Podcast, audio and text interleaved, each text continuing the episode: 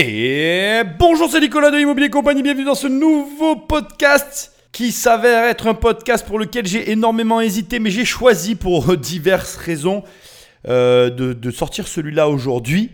Je t'informe que euh, lorsque tu vas écouter ce podcast, ce sera le dernier podcast que tu écouteras où je serai au poste. Et je le dis avec un grand euh, qu'est-ce que je suis heureux de te dire ça. Et oui, puisque à partir de là, les prochains podcasts sont des podcasts que j'ai déjà enregistrés. Donc là, au moment où je te parle, ils sont déjà enregistrés. Ils vont sortir pour l'été. Et moi, cet été, je me barre en vacances. Et je suis très heureux de te le dire parce qu'il faut savoir le faire. Donc en l'occurrence, et en toute transparence, a priori, la prochaine fois que tu écouteras un podcast qui aura été enregistré alors que je suis là où je suis, ce sera le 4 août. Et autant te dire que j'espère qu'à ce moment-là, dans mon futur proche, eh bien, je serai, comment dirais-je, un, homme neuf. un homme reposé. Euh, Et j'espère que toi, euh, femme ou homme qui m'écoute, tu seras aussi un homme ou une femme reposé. C'est ce que je te souhaite. Donc voilà, je tenais par transparence à t'informer de ça. Ça n'empêche que les prochains épisodes qui arrivent sont fort intéressants. Et ce sont aussi des héritages, la série des héritages que je traite maintenant depuis quelques temps. Alors je tiens à t'informer concernant cette série qu'elle touche à sa fin. Je pense vraisemblablement qu'on finira l'année, euh, cette année 2023, avec cette série. Et je pense d'ailleurs que j'ai fait une énorme erreur, que j'aurais dû commencer cette série par cet épisode-là, parce qu'il va, mais alors, euh, comment je vais dire ça euh, être le plus illustre, la plus illustre représentation de la raison pour laquelle je me suis lancé dans cette série. Et je pense, en toute transparence aussi, que toutes les personnes sur cette planète devraient écouter l'épisode que je m'apprête à enregistrer avec toi. Que je tiens à te dire que j'ai déjà euh, préparé, qui est un épisode lié à euh, un reportage que je t'invite comme toujours à voir. J'ai hérité de la boîte de papa. Ça s'appelle comme ça. Et vraiment, ça va te montrer d'abord ce que moi je pense des héritages. Alors parce que je vais ajouter ma patte comme d'habitude, mais ça va aussi te permettre de comprendre la réflexion qu'il y a derrière les émissions que je produis concernant les héritages. Et puis surtout, ça va nous permettre de parler de ces sujets que je trouve que l'on ne parle jamais assez. Le rapport à l'argent, le rapport à l'autre, l'entrepreneuriat, puisque les podcasts sont beaucoup plus tournés entrepreneuriat qu'investissement et finalement euh, la, manière dont on gère chacun nos vies. Et tu vas voir que euh, l'héritage, pour moi en tout cas, et ça va être très justement euh, représenté dans cette émission, n'est absolument pas ce que le français moyen croit. Parce que c'est juste une croyance.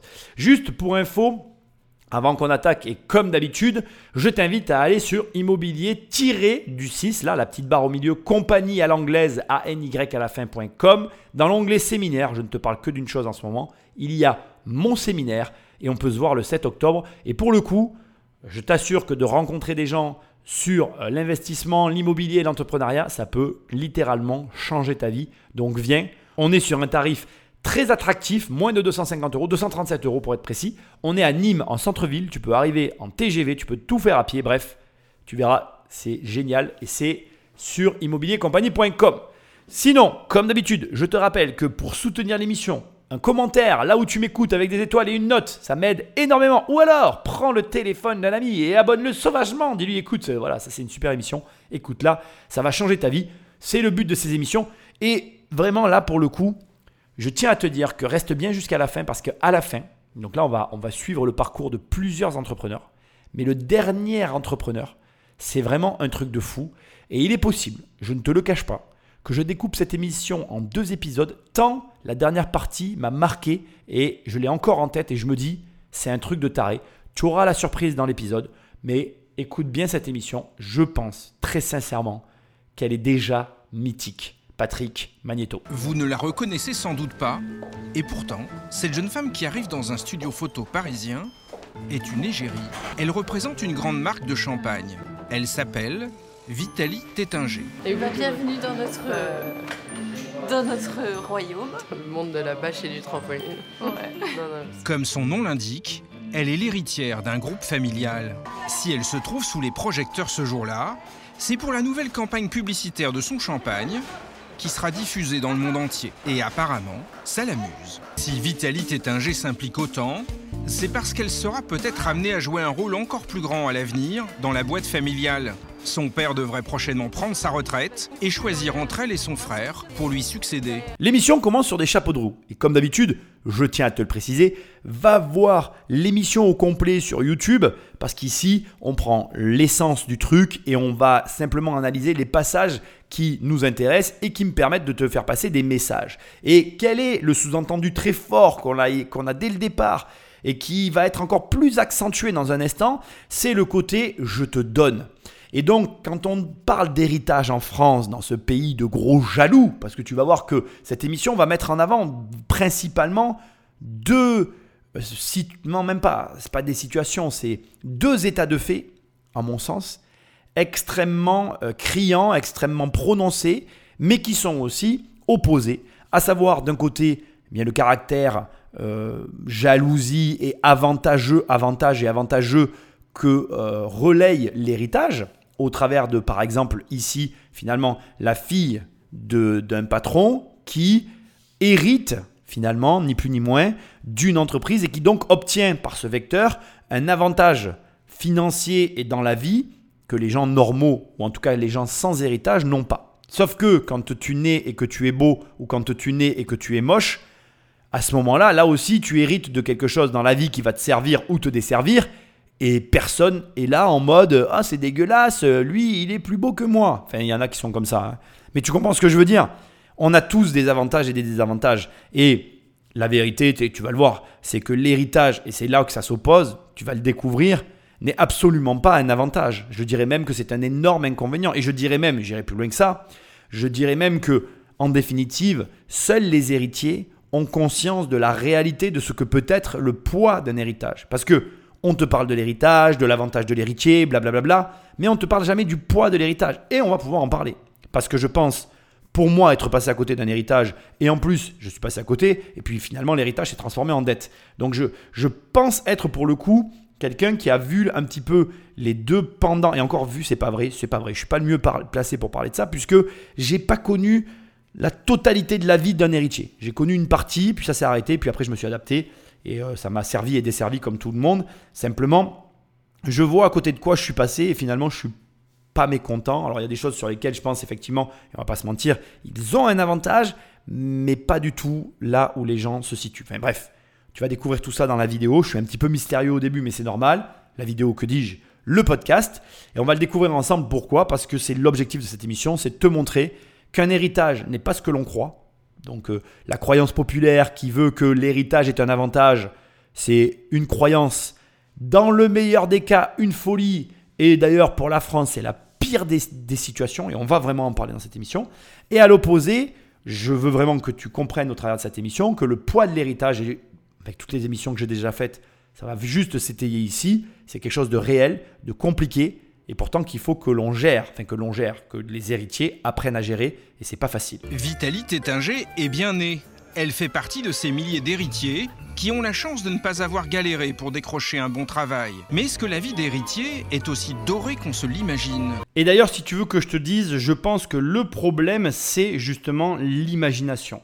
Et c'est triste parce que je trouve qu'on n'utilise pas notre imagination à bon escient. C'est-à-dire que les gens vont préférer s'imaginer des choses idiotes et inutiles, comme par exemple la vie des héritiers, au lieu d'utiliser leur imagination pour changer leur vie. C'est marrant quand même de voir que euh, une simple capacité que nous partageons tous, elle n'est pas utilisée de la même manière par justement chacune des personnes qui l'utilisent. Et tu te retrouves avec donc ben, un groupe d'individus qui vont tout simplement euh, utiliser leur imagination pour reculer, je vais oser employer ce terme, oui, oui c'est clairement ça pour moi, euh, ils reculent, et tu vas en avoir d'autres qui vont utiliser leur imagination pour avancer. Très sincèrement, je te souhaite de faire partie de cette deuxième catégorie. Arrête de t'imaginer des choses que tu ignores, arrête de penser à des choses qui n'ont aucun sens pour toi et pour ta vie, et commence à te concentrer et justement à utiliser ce muscle, qui est le muscle de l'imagination, pour des choses utiles qui produisent des résultats dans ta vie. Moi, je te dis ça, parce que je le vois tous les jours. Les, gens vont me dire Et t'as vu un tel, il a fait ceci, et t'as vu une telle, elle a fait cela. Et ils passent plus de temps finalement à regarder les autres faire des choses et donc à eux-mêmes à être spectateurs qu'à imaginer des choses pour eux-mêmes et à leur tour agir. Et, c'est là que ça se joue, hein, juste dans l'action. Si tu t'imagines la vie des autres, bah, tu les regardes et du coup, bah, tu n'avances pas. Alors que si tu utilises ton imagination pour changer ta vie, bah, tu es dans l'action et du coup, il se passe des trucs.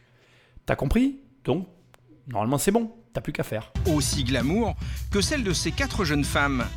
Quatre cousines nées Courtin Clarins, héritières du groupe de cosmétiques Clarins, qui regroupe aussi des marques comme Mugler et Azzaro. Et leur parcours professionnel est-il toujours aussi facile qu'il n'y paraît?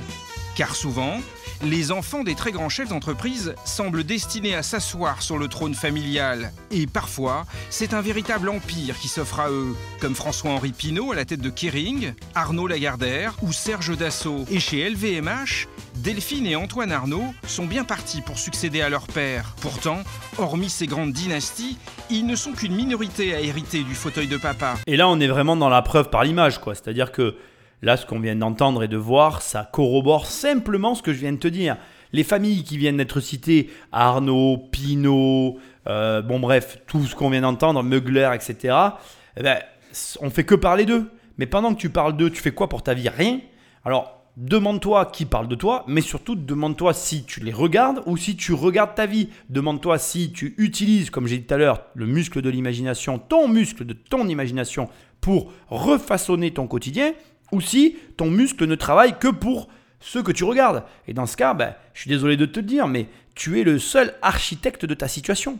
Très souvent, on est les architectes de la position et de la situation dans laquelle on se trouve. Et c'est pour ça qu'on n'accepte pas ben, certaines remarques, qu'on n'accepte pas certaines personnes, et pire, qu'on se refuse à notre propre réussite.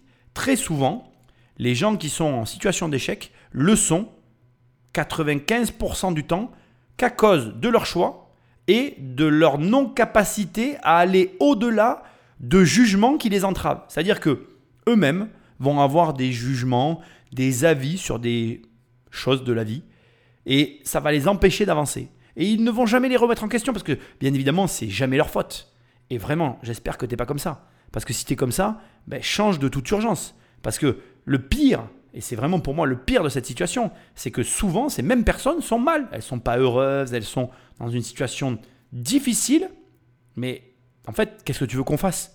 On ne peut pas les aider, c'est eux-mêmes qui se sont mis là. Et c'est eux-mêmes qui refusent d'en sortir. Parce que quand tu leur dis, ben, fais, euh, achète ce livre, ah ben non, j'enrichis l'auteur. Bon ben, achète cette formation. Ah ben non, euh, c'est un vendeur de rêves.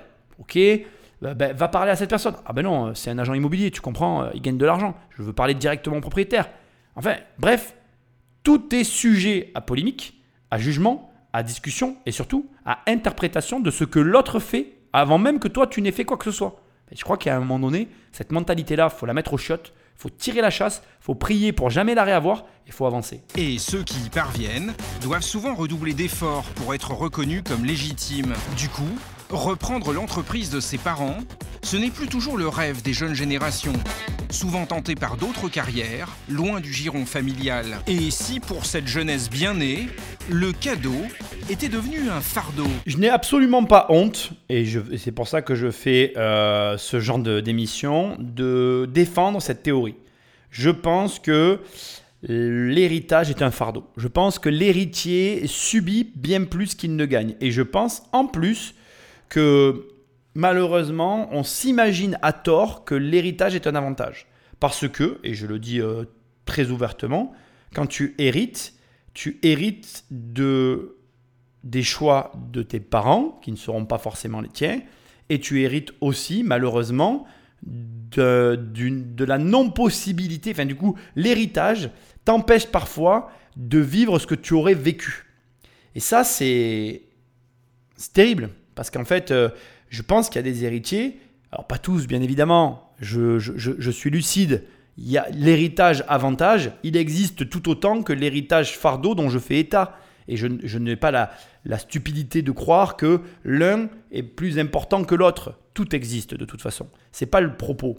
Mais, mais, je pense que même dans le cadre des héritiers heureux, ce qui est tout à fait possible, je pense qu'ils sous-estiment la part de non-choix qu'implique l'héritage. Ou alors il l'estime, et ça je ne le sais pas, et il l'accepte. Mais dans les deux cas, moi ce que j'essaye de mettre en avant, c'est que euh, il y a un choix qui est retiré dès l'instant qu'il y a un héritage. Et ce prix que l'on paye, qui n'est pas financier, qui est un prix purement euh, de liberté, pour moi, en tout cas, il n'a pas de prix puisque moi je considère que le choix, c'est la richesse. Donc dès l'instant qu'on m'enlève des choix, on m'enlève des possibilités, on m'enlève une forme de richesse. Et du coup, ben, je trouve ça pas fair play, pas équitable, pas juste. Et c'est bon, après c'est un point de vue hein, qui, est, défendable ou pas d'ailleurs, avec lequel on, peut ne pas être en accord. Mais je pense que tu dois le considérer. Si par exemple, euh, demain, euh, ton père, euh, ben, c'est Bernard Arnault, il a un empire du luxe, et que je ne sais pour quelle raison, ton rêve à toi, c'est d'être sélectionneur de l'équipe de France de football, ou j'en sais rien, moi, même agent de joueur de, football, ben, tu comprends très bien que si tu hérites de l'entreprise de, de papa, tu seras jamais sélectionneur de l'équipe de France. Donc, tu vois bien que à un moment donné, l'héritage et ce qu'il implique, donc ce que les gens, ce sur quoi les gens se concentrent, hein, l'argent, le pouvoir, enfin appelle ça comme tu as envie, ça, ça, ça, implique aussi l'absence de choix pour celui qui hérite de tout ça. Et, je pense que c'est audible que d'entendre qu'il y a des enfants qui ont des vocations, des aspirations profondes, et qui parfois ben, s'assoient dessus pour justement reprendre un flambeau qu'ils n'ont pas demandé. Donc euh, certes, certains me diront et s'opposeront en me disant Ah oui, mais il y a pire quand même, Nicolas, tu peux pas dire que c'est une situation catastrophique. Ben, ça dépend. Et, je pense que personne ne peut rien dire d'ailleurs à ce sujet. Pas plus moi que la personne qui m'opposera qu'il y a pire. Dans les deux cas, on a tort tous les deux. Pourquoi? Parce que ça dépend du degré d'aspiration et, de la, et du rêve et de la volonté de la personne qui hérite. Quand tu as des gens qui brûlent et qui ont envie de faire quelque chose et qui n'est pas ce que leur propose l'héritage, ben pour cela, c'est un grand malheur d'avoir un, héritage. Sans compter le fait de se retrouver au niveau de sa personnalité et tout ce qui va avec. Donc, bon, bref, comme tu peux le voir, je trouve que c'est un sujet très difficile, beaucoup plus complexe que ce qu'il paraît, et que d'arriver et de simplement dire oh, mais c'est bon, ils ont de la chance parce qu'ils ont de l'argent, c'est extrêmement réducteur et ça ne prend pas en considération beaucoup de facteurs qui sont pourtant en jeu lors de ce type d'héritage, et ça tombe bien, on va en parler aujourd'hui. Il y aurait au moins un avantage à être héritier. A priori, on peut toujours espérer trouver une place dans l'entreprise de papa. C'est juste quand le père s'en va que cela se complique. À Morcourt, dans les Yvelines, cela fait plus de 40 ans que cette PME, les confitures d'Andrézy, mitonne des recettes haut de gamme, sous la houlette de Gérard Cassan. Aujourd'hui, il a beau avoir conservé son bureau de PDG, il n'est plus vraiment le patron ici. J'ai l'impression que votre bureau est à moitié vide oui. Ça veut dire qu'aujourd'hui, euh, je ne vais pas dire que vous expédiez les affaires courantes, mais vous n'avez pas grand-chose à faire Alors, pas grand-chose, ça ne veut pas dire que ce pas des choses importantes, mais c'est vrai que, étant donné qu'ils sont trois pour faire ce que je faisais tout seul il y a, il y a, il y a 20 ans, j'ai beaucoup, beaucoup moins de travail, oui. Il a passé le flambeau à ses trois enfants il y a deux ans. Julia Cassan, la Benjamine et la responsable qualité. Salut mon chou. Il y a aussi Laure Cassan, la directrice générale, et Bruno Cassan, le directeur administratif et financier. Du coup, les réunions importantes se passent désormais sans le père, ça ne lui déplaît pas, même si il ne s'y était pas vraiment préparé. Je ne savais pas ce que je ferais euh, il y a encore 3-4 ans parce qu'on est dans le bain, on est dans le quotidien et que les choses s'enchaînent. J'avais pas à proprement parler songé à l'avenir.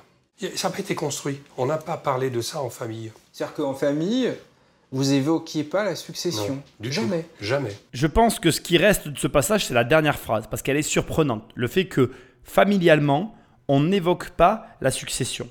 Et je vais te partager, euh, parmi ce que je vais te dire dans cette émission, des, réflexions personnelles, parce que c'est vrai que je pense qu'il y a des, il y a des, comment je vais dire, je trouve pas mes mots, mais il y a des, il y a des suppositions, non, c'est pas le terme, il y a de l'imaginaire euh, collectif euh, de folie autour de la richesse et de l'argent et des entreprises qui sont détenues par des familles. Euh, et, à tort d'ailleurs, parce que là, on, voit bien que c'est vrai. Et moi, je peux te dire que je pense que c'est d'autant plus vrai qu'en fait, c'est, c'est déjà l'entrepreneuriat en France, c'est très compliqué. On va commencer par là. Je pense que l'entrepreneuriat en France, malgré que ça se soit amélioré depuis YouTube ces dernières années, même grâce aux vendeurs de rêves qui sont autant décriés, je pense que la vision que les Français ont des entrepreneurs, elle a évolué positivement. C'est mon sentiment, ça n'engage que moi, mais c'est mon impression. Je pense qu'aujourd'hui, on a moins peur d'être entrepreneur, on voit que c'est possible de gagner sa vie, même extrêmement bien sa vie en étant entrepreneur, voire même mieux qu'en étant salarié, et les mentalités changent là-dessus, et c'est un point positif de mon, de opinion. Maintenant, euh, ce qui a de drôle et d'amusant, c'est que c'est pas parce que tu vois un entrepreneur que l'entrepreneur, il, il a tout anticipé et même un entrepreneur à succès, euh, tout est OK de son côté. Moi, je vais partager une réflexion personnelle que je me fais maintenant depuis quelques temps. Euh, par exemple, moi, mes sociétés, si euh, je venais à disparaître, il n'y a pas beaucoup de personnes qui seraient en mesure de continuer à les faire tourner dans mon entourage, même très proche, même plus que très proche. Ma, ma fille ou ma femme ne sont par exemple pas capables et c'est pas un reproche que je leur fais. C'est une réflexion que je me fais ces derniers temps et je me dis, pour partie, il y a de l'argent qui continuerait à rentrer et qu'il faudrait gérer. Et dont je me dis, bah, qui serait capable de le faire? Bah, Personne, puisque personne aujourd'hui travaille avec moi, donc forcément c'est un peu compliqué. Et donc de notre côté, il y a ma mère, mais dans toute logique, ma mère un jour elle va s'arrêter, même si elle pourrait reprendre provisoirement la situation, ça serait que provisoire et probablement que ça serait vendu, ce qui serait euh, dommage de mon opinion, mais sans doute l'issue la plus cohérente à la situation dans laquelle je me trouve. Ce qui ramène à ce qu'on vient d'entendre, c'est-à-dire que, comme il le dit, on est pris dans un espèce de quotidien pour lequel, ben, on, on- en fait, quand tu es à ton compte, tu travailles, tu travailles, ça grossit, ça grossit. Au début, tu as du temps, mais comme tu as du temps, parce que ben, tu n'as pas forcément beaucoup d'argent et pas beaucoup de moyens, donc tu as du temps, c'est ce qui est logique euh, par rapport à la situation, mais du coup, tu n'as pas de revenus pour avoir à te poser des questions d'un héritage et ou de comment ça va se passer la transmission. Et quand vient le moment de la transmission, c'est généralement là où ça fait plusieurs années que tu as passé, on va dire, le dur du problème et que tu as vachement évolué dans tout ce qui a été euh, ton chiffre d'affaires et ton entreprise, mais du coup, tu n'as plus le temps de t'occuper de ça. Et euh, c'est pas obligé que tes enfants veuillent prendre la suite, c'est pas obligé que toi tu veuilles t'arrêter, c'est pas obligé que tout se concorde parfaitement. Finalité des finalités, ça se passe comme ils viennent de le dire. Euh, soit il y a des- tes enfants prennent la suite, soit, et on va le voir dans l'émission, c'est vendu. Mais dans un cas comme dans l'autre, ça s'impose bien plus aux dirigeants que ce qu'on peut l'imaginer. Et l'héritage n'est rarement ce que tu peux imaginer parce que on est dans des montants financiers colossaux et c'est pas neutre ni pour le propriétaire ni pour les enfants. Et il y a une dimension financière qui est là, qu'il faut gérer, parce qu'on est en France, fiscalement, j'entends, et parce qu'après, derrière aussi, il faut trouver le bon compromis entre je transmets à mes enfants et je ne perds pas d'argent. Parce que tu peux le croire ou pas, mais dans le cadre de grosses sociétés françaises, cette question s'impose aux dirigeants. Et malheureusement, il faut trouver la solution et elle n'est pas toujours évidente. Mais ça, on va avoir l'occasion d'en parler. Si la succession est souvent un sujet tabou dans les entreprises familiales, chez les Cassans, il y en a d'autres, et notamment le recrutement. Pour les héritiers maison, intégrer la société, cela ne s'est pas vraiment passé le dimanche, au repas de famille. Chaque matin, Julia Cassan supervise la production et elle est aussi chargée de l'élaboration des nouvelles recettes de confiture. Ce jour-là, elle encadre deux employés qui réalisent un essai de confiture aromatisée à base de thé. Il faut trouver le bon dosage du nouvel ingrédient et c'est Julia qui décide. C'est bon quand même. Le jus d'orange, il est extra. Mm, Très bon. Il est super. On sent pas beaucoup le, le Earl Grey pour nous. Non. Bah vas-y. On peut en rajouter? Oui. 10 grammes? Julia est qualifiée pour ce job. Elle a un Master 2 en qualité et elle a fait ses armes dans deux autres entreprises agroalimentaires. Du coup, elle espère qu'on ne la considère pas comme une fille à papa. Au départ, euh, les gens se disent qu'en effet, ça peut être facile. Derrière la légitimité, c'est à nous de la prendre. À un moment donné, c'est à nous de faire nos preuves aussi pour montrer que si on est là, c'est pas parce qu'on est une Cassan, mais parce qu'on est une Julia Cassan. Pour être recrutée à son poste, Julia estime qu'elle n'a pas eu de passe-droit. Elle a postulé, comme tout le monde, même si le recruteur, c'était son père, Gérard Cassan. Et le PDG de Noisy Confiture a bien voulu vous recevoir pour un entretien? Et il m'a reçu pour un entretien. Il s'est même demandé qu'est-ce que je lui voulais, pourquoi je lui demandais un entretien au départ. Il pensait pas que euh, mon souhait était d'intégrer l'entreprise familiale au départ. C'est étonnant.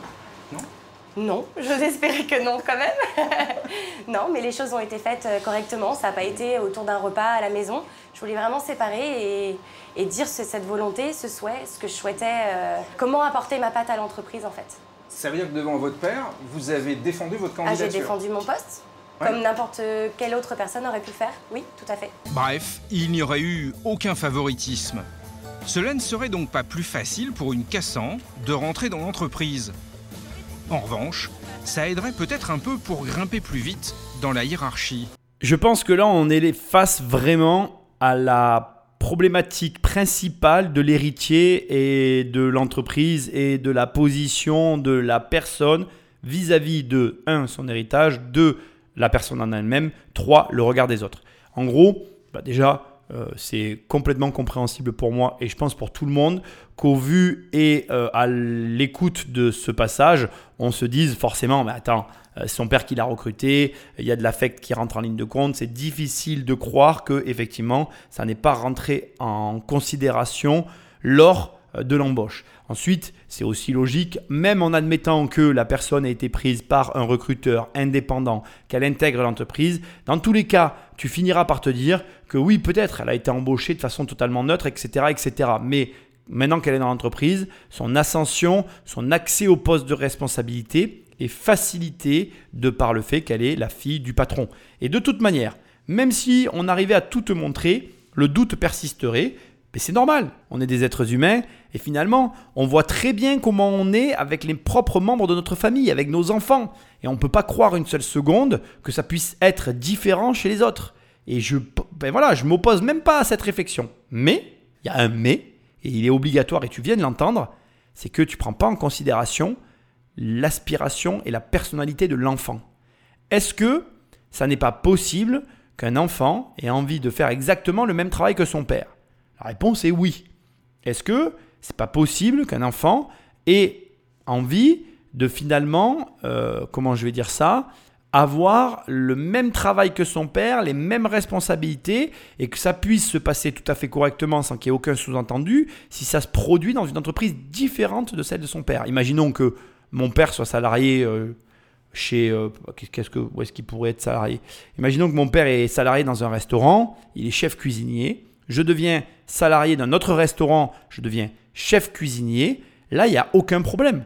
C'est-à-dire qu'il n'y a aucun moment où dans la vie, tu vas te dire, bah, il a été pistonné.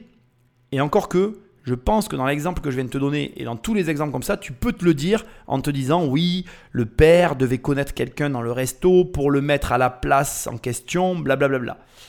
C'est même possible. Donc, je reviens au point de départ, c'est-à-dire que humainement, nous, on a tendance à être suspicieux de par la la vision et la manière dont on voit fonctionner les relations humaines.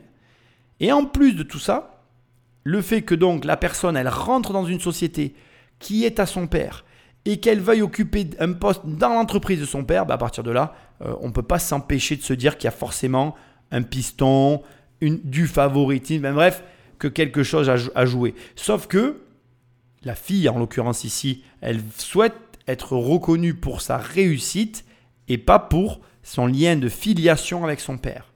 Et là, ça se complique parce que la vraie, la vraie réponse et la vraie seule réponse qui doit être formulée, c'est que pour que ça ne soit pas le cas, il faut pas travailler dans l'entreprise de son père. Et de toi à moi, je trouve ça très triste. C'est très triste qu'aujourd'hui, pour qu'on ait une certaine considération pour une personne à son poste dans l'entreprise familiale, eh bien, il faut qu'elle ne soit pas dans l'entreprise familiale. Parce que derrière, et on va avoir l'occasion d'en parler, ne pas faire en sorte que les héritiers conservent les entreprises familiales, c'est faire perdre de l'argent non seulement à la France, mais aussi à la région dans laquelle se trouve la société. Pour prendre les décisions, ça se passe souvent en petit comité. Les trois enfants de Gérard Cassan, Laure, Bruno et Julia, choisissent ce jour-là les visuels pour leur nouvelle gamme de confitures. Ça c'est très moderne, ça c'est plus réseaux sociaux. Moi j'aime bien ce, j'aime bien ce côté-là. Là. Moderne? Ouais, moderne, ouais. Ah, moi j'aurais tendance à préférer ça. T'es plus dans le traditionnel, plus, plus, dans le côté artisanal, la bassine de cuivre. Je le mets en point d'interrogation, du coup j'en tiendrai compte. Ça sera une des pistes. Mm.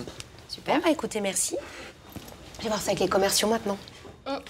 Comme toujours, c'est Laure qui tranche. Euh, elle est la directrice générale, c'est elle que son père a choisi pour lui succéder. Euh, Et pourtant, avec son CV, dans une autre entreprise, elle n'aurait sans doute pas accédé aussi vite à cette fonction. Et donc, euh, pour resituer euh, pour tout le monde, on est bien là pour discuter de, des nouveaux parfums qu'on va pouvoir lancer en 2017. Car au départ, elle a eu un parcours loin du monde de l'entreprise.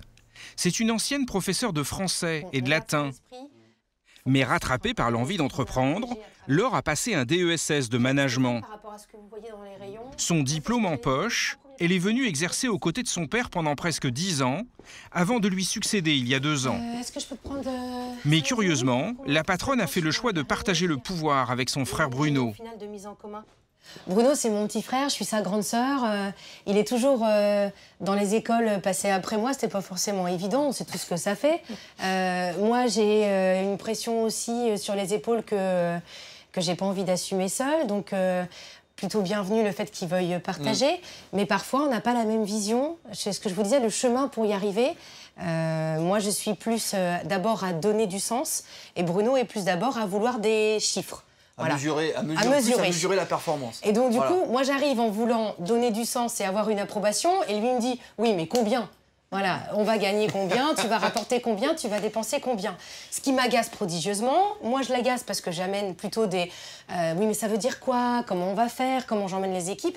On a besoin du coup de se caler. Sur Ça la- serait bête qu'il y ait un bras de fer entre vous. Ah, ce serait complètement bête, oui. Je pense que d'avoir un bras de fer entre les gens de la famille, c'est c'est préjudicial à l'entreprise. Euh, et ça sera préjudiciable aussi pour nous euh, dans le privé parce que bah, on habite euh, tous dans les mêmes, dans les mêmes secteurs, on se côtoie le week-end, donc c'est vrai qu'on a encore envie de voir sa famille quand on rentre quand même du travail et que c'est vrai que la frontière peut être vite franchie lorsque dans un contexte professionnel, on se retrouve voilà, à devoir se prendre la tête. Quoi. Là, je trouve que c'est vraiment très intéressant parce qu'on voit que finalement, c'est un équilibre qui ne fonctionne pas unilatéralement. On a vraiment ici euh, deux personnalités très différentes qui se complètent. D'ailleurs, on la voix off, euh, le journaliste fait une remarque euh, incompréhensible pour moi quand il dit elle, a fait un choix étrange, mais pas du tout en fait. Elle a fait un choix de réflexion. Et c'est d'ailleurs quelque chose qui manque cruellement à beaucoup d'entrepreneurs, c'est-à-dire que on n'est pas entrepreneur pour devenir riche et avoir du pouvoir, quoi. On est entrepreneur pour euh, faire vivre une entreprise qui passe souvent avant nous et on prend des décisions en fonction du bien-être de la société bien plus qu'en fonction de nous. Tant que tu vas être centré sur toi dans ta démarche entrepreneuriale en mode je veux devenir riche, tu vas avoir du mal à avoir de l'argent. Il va vite falloir que tu comprennes qu'en fait, l'entreprise, elle est bien plus importante que toi. D'abord, elle te survivra. C'est con, mais rien que ça, déjà, ça te permet de comprendre le truc. Si tu montes une entreprise intelligente, ou plutôt si tu montes une entreprise intelligemment, devrais-je dire, qui a une cohérence et une clientèle, enfin bref, quelque chose qui, qui draine de l'intérêt euh, pour des clients, l'entreprise te survivra pendant des siècles. Voilà, c'est tout. C'est un peu comme une religion, tu vois.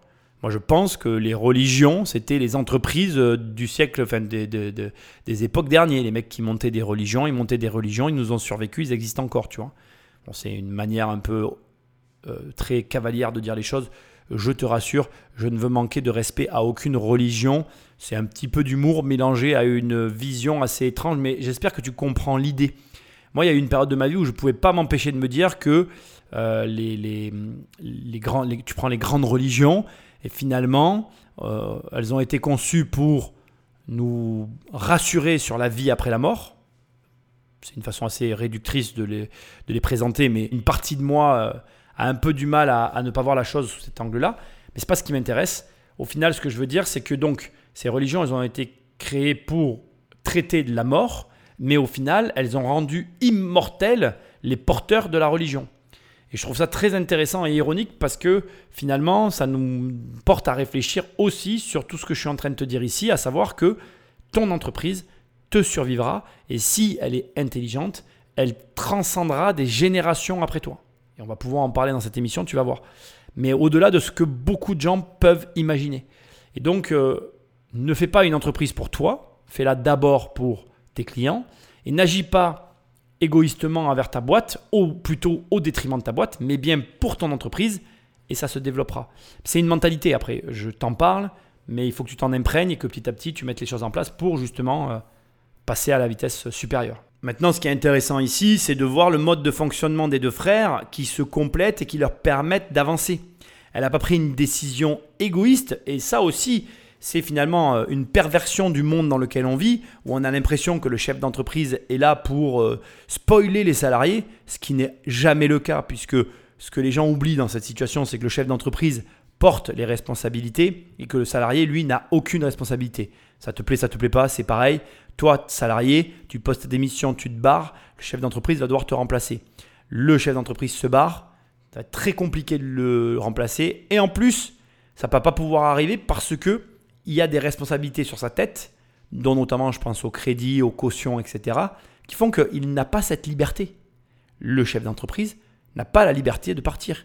Quand tu entends des discours à deux balles de gens qui te disent ouais, euh, sans les salariés, euh, l'entreprise n'existe pas, c'est, ça revient à se dire ben en fait, euh, qui de l'homme ou de la femme est le plus important pour faire un enfant quoi C'est débile. Je veux dire, c'est des questions que tu poses pas. Quelle est la meilleure situation pour un enfant? Avoir que sa mère ou que son père? Ben, Aucune des deux. Tocard, c'est d'avoir les deux. C'est, idiot en fait. Une entreprise, elle a besoin de tout le monde pour fonctionner, bien évidemment. Mais il y en a un dans une entreprise qui peut jamais se barrer. C'est tout. Ça te plaît, ça te plaît pas, c'est comme ça. C'est comme si moi, je suis un homme, hein, je niais le rôle de la mère dans le foyer.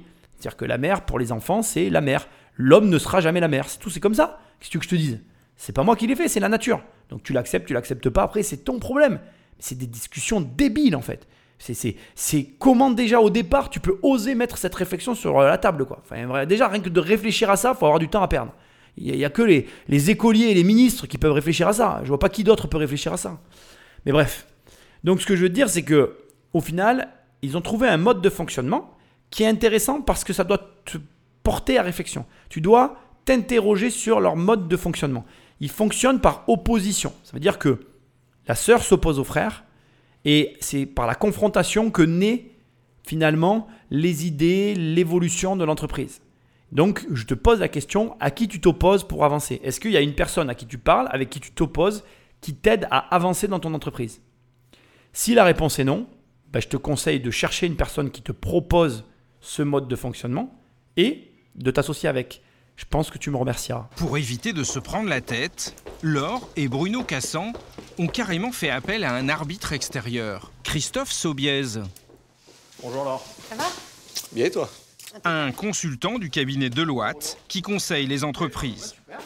Il vient les aider à bien définir les rôles de chacun pour empêcher que la fratrie ne se déchire, comme cela arrive souvent entre héritiers. Alors vous, vous êtes entre les deux, c'est-à-dire que s'ils s'engueulent, demain c'est vous qu'ils appellent et, euh, et vous réglez le problème, c'est ça? Je les aide à. Je les aide à- mais dans, dans toute entreprise, il y, a, il y a des échanges, il y a des différents. Il y a. euh, à partir du moment où des, des- des humains bossent entre eux, euh, il y a des explications de texte, il y a. Il y a, Il n'y a pas attendu de loi pour ça. hein. Il y a un ring chez Deloitte T'as une formation d'arbitre ou Non, je- Non je- Comment non, ça non, se passe? c'est- c'est- on- Alors il faut que tu saches que j'ai choisi de couper ici le passage, mais dans la totalité de l'échange, je pense qu'il y a des points qui ont été coupés au montage, parce qu'en en fait, en vrai, il y a deux sujets qui vont être abordés ici. Le premier que je vais traiter avec toi, à savoir le conseil, l'aide extérieure dans les rapports entre associés et euh, le rapport à la société. Et un deuxième point qu'on va voir dans un instant, c'est la transmission de la société, l'héritage, à, à proprement parler. Sujet de l'émission, je te rappelle. Ici, on va parler de ce qui vient d'être évoqué, le fait que les deux, le, frère et la sœur, la sœur et le frère, fassent appel à un cabinet extérieur pour être euh, accompagnés, conseillés et, euh, oui, quelque part, pas orientés, mais voilà, euh, qu'il y ait un tiers de confiance, neutre, qui soit là pour les aider dans certains échanges et leur transmettre des informations afin que tout fonctionne bien dans la société. Ce que je m'apprête à te dire, c'est à la fois de la provocation, à la fois ça me fait sourire d'avance et à la fois je vais te dire ce que tu sais déjà. Les pauvres, ce qu'on appelle les pauvres, parce que moi tu sais que je crois pas trop à la pauvreté, à la richesse, mais j'aime beaucoup en jouer. Les pauvres refusent de payer le conseil parce que c'est toujours trop cher et que finalement, quand tu payes un conseiller, ben, tu donnes de l'argent euh, dans le vent et ça n'a aucune valeur. Alors que les riches, et là tu le vois bien, les gens qu'on qualifie de riches, eux ne lésinent jamais sur le paiement du conseil. Parce que pour être bien conseillés, ils sont prêts à payer. C'est très marrant parce que c'est une différence qui est très simple à, activer. Je veux dire, là, tu fais peut-être partie de ce genre de personnes qui se refusent à payer du conseil et qui fait que du gratuit sur Internet. Ben, tu te dis, allez, je vais payer un mec pour une fois et je vais prendre du conseil payant. Et c'est dur parce que tu luttes contre peut-être une mentalité que tu as, mais pourtant que tu ne devrais pas conserver parce que ce conseil-là que tu vas payer va te permettre de déboucher sur des choses. Mais je peux rien faire pour toi en fait. Je peux que te le dire et pas plus parce qu'il n'appartient qu'à toi de prendre cette décision. Alors que tu vois, les gens qui s'en sortent pas financièrement refusent de payer ça parce qu'ils se disent non mais c'est de l'argent dépensé pour rien. Or, le conseil, euh, ça a une vraie valeur et ça a de vraies conséquences dans ta vie, mais tant que tu n'y as pas goûté, tu ne mesures pas.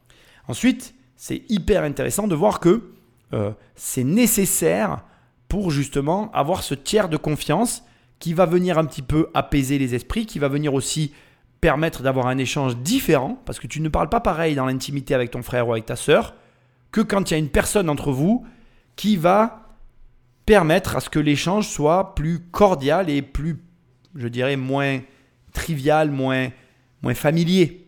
Parce que c'est quoi le plus grand risque quand tu es en famille? C'est de t'autoriser à dire des choses que tu ne dirais jamais, que tu n'oserais jamais dire face à, euh, je, je- je vais dire, face à, des, euh, face à des in- inconnus, des étrangers à la famille.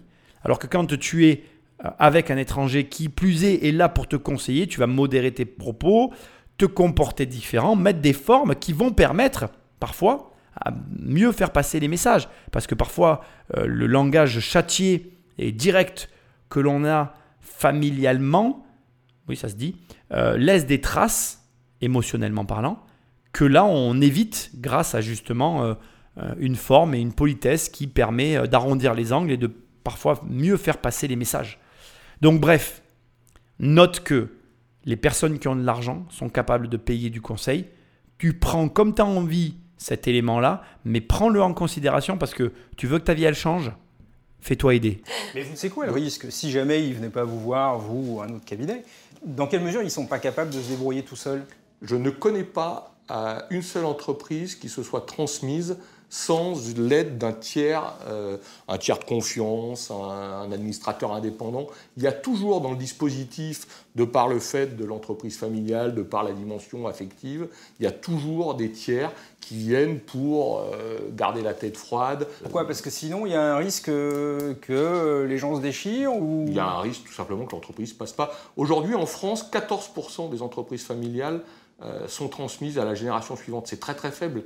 On est en Allemagne et en Italie euh, sur bien plus de 50%. On est en Italie à 80%. Donc on a un vrai sujet. Avec seulement 14% des entreprises familiales qui se transmettent aux héritiers, la France est dans les derniers de la classe en Europe. Car les droits de succession y sont très élevés.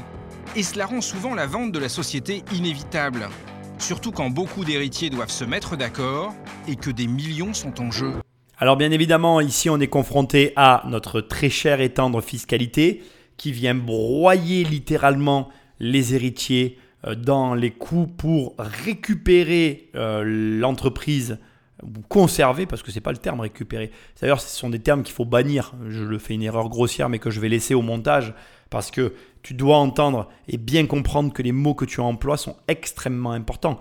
La famille veut conserver dans son giron les activités familiales, sauf que les frais de succession empêchent la transmission et ce grain dans le mécanisme, ben, il est catastrophique pour l'économie du pays. Parce que quand euh, une entreprise n'est pas transmise, c'est directement la France qui perd les bénéfices de production de la société. Et là, tu vas voir qu'on va découvrir ensemble un exemple, mais alors exceptionnel, vraiment, je t'assure. Pourquoi? Parce que là, tu vas découvrir l'histoire d'une famille qui n'a pas pu euh, conserver la transmission et, comme toujours, qui récupère le patrimoine français des entreprises étrangères et qui perd le bénéfice du patrimoine français les Français et qui récolte les bénéfices du patrimoine français les étrangers. Est-ce que c'est normal? Non, mais dans un pays où on veut toujours taxer, taxer, taxer, taxer les riches, taxer les méchants riches, taxer les héritiers parce qu'ils ont un avantage, eh bien en fait on se tire une balle, deux balles, trois balles. En fait on se coupe les pieds, les jambes. Et maintenant on se retrouve avec un pays estropié qui est plus capable de courir et on ne comprend pas pourquoi on est à la traîne, pourquoi il n'y a plus d'argent, pourquoi finalement ça fonctionne plus.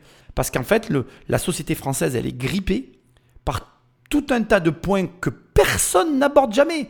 Là, regarde ce que tu découvres dans cette émission, que la France est la dernière en Europe et dans le monde dans la transmission des entreprises familiales. Là où, partout ailleurs, les sociétés sont transmises et conservées et elles produisent de la richesse pour des régions entières, ici elles sont récupérées par des sociétés, que, enfin, je dis des sociétés, c'est même plus des sociétés, les entreprises qui achètent les bonnes entreprises françaises, ce sont des consortiums qui les démembrent et qui les revendent. Et même quand on avait un gars en France, Bernard Tapie pour ne pas le citer, qui faisait ce type d'activité, on lui tirait dans les pattes parce qu'on n'était pas content qu'il le fasse. Alors qu'en définitive, on aurait dû être content parce que ce sont ça aussi des entreprises lucratives. En, son temps et en son époque, j'avais fait un podcast, une trilogie que je t'invite à aller écouter sur Bernard Tapie. Et quel est le, le bilan de Bernard Tapie? La France elle avait l'entreprise Adidas qui absorbait les bénéfices avec la holding Tapi sur le sol français. Tu crois pas que c'était intéressant de récupérer les bénéfices d'une entreprise comme Adidas? Tu crois pas que Bernard Tapie, même s'il claquait un pognon monstre, il claquait l'argent en France, tu crois pas que c'était bien pour l'économie française? Non, non, c'était pas bien. Il y a tous les autres pays du monde arrivent à comprendre ce mécanisme, sauf nous. Nous, on ne comprend pas. Mais enfin bon, je vais pas euh, chercher à te faire comprendre. Mais bref, finalité, donc bilan de l'aventure tapis, ben, dans l'entreprise Adidas, elle est plus, elle appartient plus à la France. Bravo, bravo la France. J'applaudis des deux mains. Je suis debout. Donc global, au global, qu'est-ce qu'on nous apprend ici? Que la France, avec son système d'imposition et le mode de fonctionnement de l'héritage, perd ses entreprises les plus intéressantes. Et non seulement on les perd, mais en plus elles ne se transmettent pas, elles sont récupérées, et on va le voir dans le prochain épisode. Et oui, ça ne sera pas un épisode coupé en deux, non, ça sera une trilogie. Parce que, je te le dis, chaque histoire est exceptionnelle. Et la première histoire que tu as vue sur le champagne, on va la découvrir maintenant. Parce que oui, l'entreprise Tétinger est une entreprise du champagne. Et dans le prochain épisode, tu vas découvrir ce qui est arrivé à cette famille, comment ça s'est passé et pourquoi ça a été détruit. Il n'y a pas eu que euh, la, problématique de l'héritage. Il y a eu aussi la mentalité française. Comme quoi, et on, s'en rend compte, hein, la mentalité, ta mentalité, est primordiale dans la vie. Si tu as une bonne mentalité, tu auras une bonne vie. Si tu as une mauvaise mentalité, tu auras une mauvaise vie. Ça, je peux t'aider à entrevoir, et je pense que je le fais au travers de ces émissions, l'état d'esprit nécessaire pour réussir, mais il ne tient qu'à toi de choisir de l'adopter. Au demeurant, donc ici on l'a vu, c'est pas si simple que ça de récupérer l'héritage d'une famille, mais ça a l'avantage, au moins, si on se bat et si on essaye de prendre les rênes, de faire vivre une région et de conserver dans le giron français des activités qui, somme toute, rapportent de l'argent et font vivre toute une économie. Et ça, on ne le dit pas, assez souvent. Donc rappelle-toi que quand tu vois un héritier, que avant d'être un héritier, c'est aussi quelqu'un qui fait vivre une région, qui fait vivre des salariés, et tu en as besoin pour trouver du travail. Et c'est positif. Je te rappelle que tu peux aller sur immobiliercompagnie.com dans l'onglet séminaire, il y a mon séminaire, que tu peux laisser des étoiles et un commentaire là où tu m'écoutes parce que c'est ce qui m'aide le mieux. Et je te dis à la semaine prochaine dans la suite de cette émission. Salut